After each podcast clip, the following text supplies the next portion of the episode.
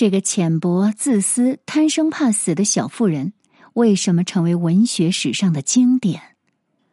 来源：群学书院。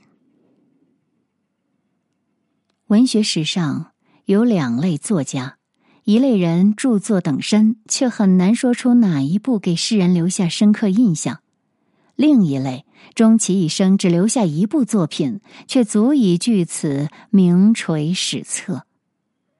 美国作家玛格丽特·米切尔，一九零零至一九四九，与他一生唯一的作品《飘》就属于此类。作为出版界有史以来最为成功的作品之一，以及好莱坞有史以来人气最高、最受好评的电影之一的原著小说。飘以其特有的方式融入了世界文化。很多人可能从未读过这本书，也没有看过根据这本书翻拍成的电影，但几乎所有人都曾听过“飘”这个名字。就像我们所熟知的那样，它囊括了无数赞美之词。它是一部传奇之作、经典之作，一部熠熠生辉之作。它带给了读者一段奇妙的文学之旅。是有史以来最有影响力的反战题材小说之一。明天又是新的一天，接生孩子的事儿我一点儿也不懂，亲爱的，坦白说，我一点儿也不在乎。这些话反复出现在小说、电影和电视剧中。有时候，也许我们会认为。这部史诗般的著作，仅仅讲述了美国南方白人贵族在美国内战前后所经受的苦难，与多元文化的二十一世纪并没有什么现实的联系。但每当出现这种想法时，飘又会以一种全新的方式再次流行。每一次的出版纪念日或者首映纪念日。都伴随着新一轮的出版、放映、展览、戏仿以及人们的热议，这些一直都在提醒我们，飘一直在我们的生活中，从未离去。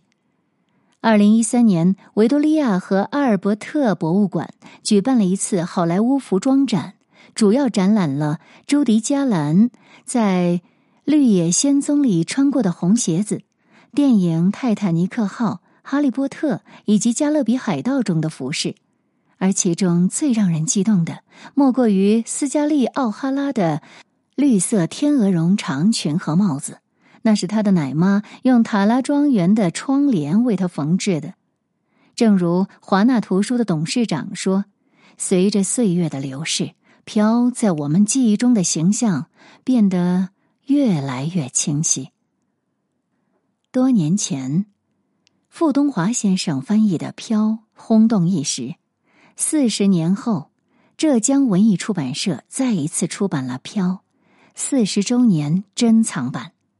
愿你读完后也能拥有这样的眼界和胆识。这是一部以美国南北战争为背景的爱情小说。小说的第一句话描述斯嘉丽样貌并不出众。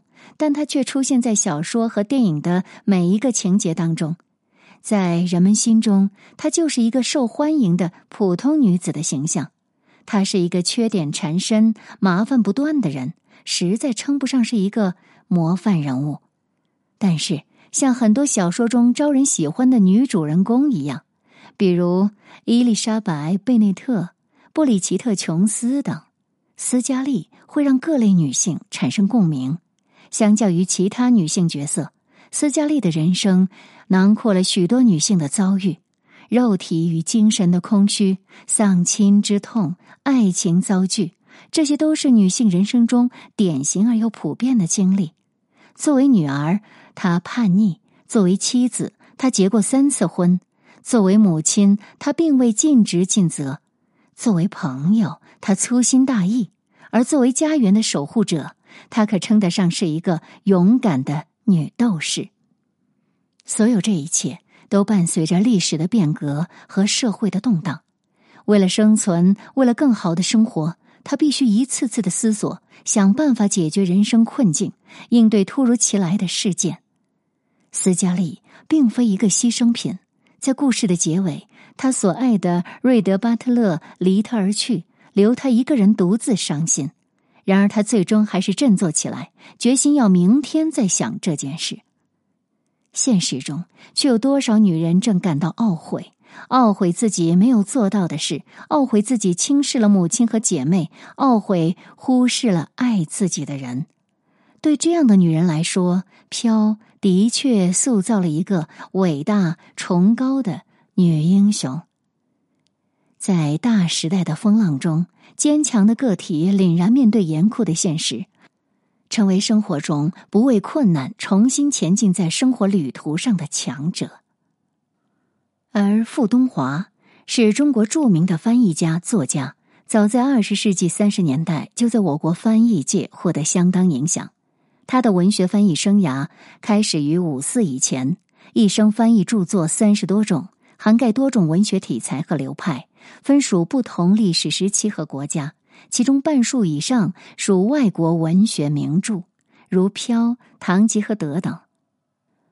傅东华的译文。在今天看来，用语灵活多变，行文自然，清楚明了，合乎中国人的习惯，且发自他内心对汉语言文字文学的热爱，极具感染力。傅东华将这本书的原名翻译成了“飘”，“飘”是有飘扬、飘逝之意。这一个字已经足够表达这本书的原名 “Gone with the Wind”。的全部含义，而且他是第一个这么翻译的。《飘》被认为是二十世纪中国最值得阅读的外国小说之一，至今仍具有较高的研究价值。《飘》的作者玛格丽特·米切尔的一生，他只出版了一部作品，但是这个作品产生的影响力令人叹为观止。小说一问世就打破了当时的所有出版记录，被翻译成二十七种文字，畅销全球。曾经有他的这么一则小故事：在一次笔会上，一位年轻的作家问他身边的一位衣着简朴的女作家说：“我出版了三百三十九本书，你呢？”女作家回答：“就一部。”年轻人很是鄙夷的问：“什么书？”他淡淡的回应：“飘。”从出版到现在的漫长岁月里，大量的作家和电影制作者让我们看到了无数关于奴隶制、美国内战及其影响的作品。这些作品呈现的政治思想更加尖锐，情感上也更加清晰。然而，《飘》这部作品虽然存在着无法否认的政治偏见和缺点，但它依然让人爱不释手。在好莱坞的黄金时代，也取得了巨大的成功，是人们心中一部里程碑式的巨作。站在个性好强又魅力四射的女主人公的角度，通过一个复杂且凄美的浪漫故事《飘》，为女人们讲述了我们的愿望、遗憾。讲述了我们对爱人的付出和忠贞，肯定了我们作为一个合格的母亲、孝顺的女儿、称职的爱人和忠实的朋友的能力。也难怪，在万千女性的心里，飘一直占据着特殊的位置。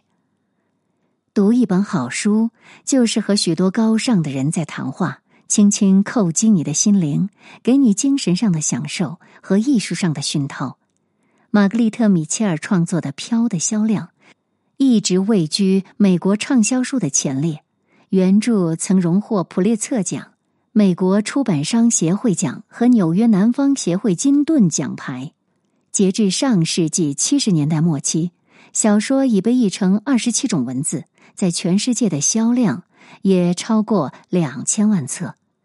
根据小说改编而成的电影《乱世佳人》一举夺得十项奥斯卡大奖，并成为电影史上的经典名片。但是在改革开放初期，《飘》的发行非常艰难，在报纸和各种小道消息的传播之下难以出版。后来还是在小平同志的支持下，才成为了改革开放四十年独具特色的经典文学样本。他的原话是。小说写的不错，中国现在对这本书有争论。有人说这本书的观点是支持南方庄园主的，我们翻译出版了这本书，出版了也没有关系嘛，大家看一看，评论一下。正是因为有了这句话，才有了《飘》的首部中文译本，以及后来销量几十万册的盛况。书籍是人类进步的阶梯，是收藏思想的宝库。邓小平关于《飘》这本书举重若轻的讲话，冲破了重重禁锢，带来了八十年代各种思潮的涌入，才有了中国出版业真正的繁荣昌盛。杨绛先生评论这本书说：“横看全书是一部老南方种植园文明的没落史。”一代人的成长史和奋斗史，而纵观全书，则似一部令人悲痛的心理剧，以戏剧的力量揭示出女主人公在与内心的冲突中走向成熟的过程。所以看《飘》就犹如走进原始森林，越深越美。是的，通过《飘》。我们不仅看到了战争带来的肉体疼痛，还有在兵荒马乱的生活中痛苦又坚强的女人们。她们身为女性的坚强和果敢、不屈和乐观，却让无数人获得精神的永生。明天又是新的一天，做一个不妥协的战士。不管几岁，人生只是刚开始。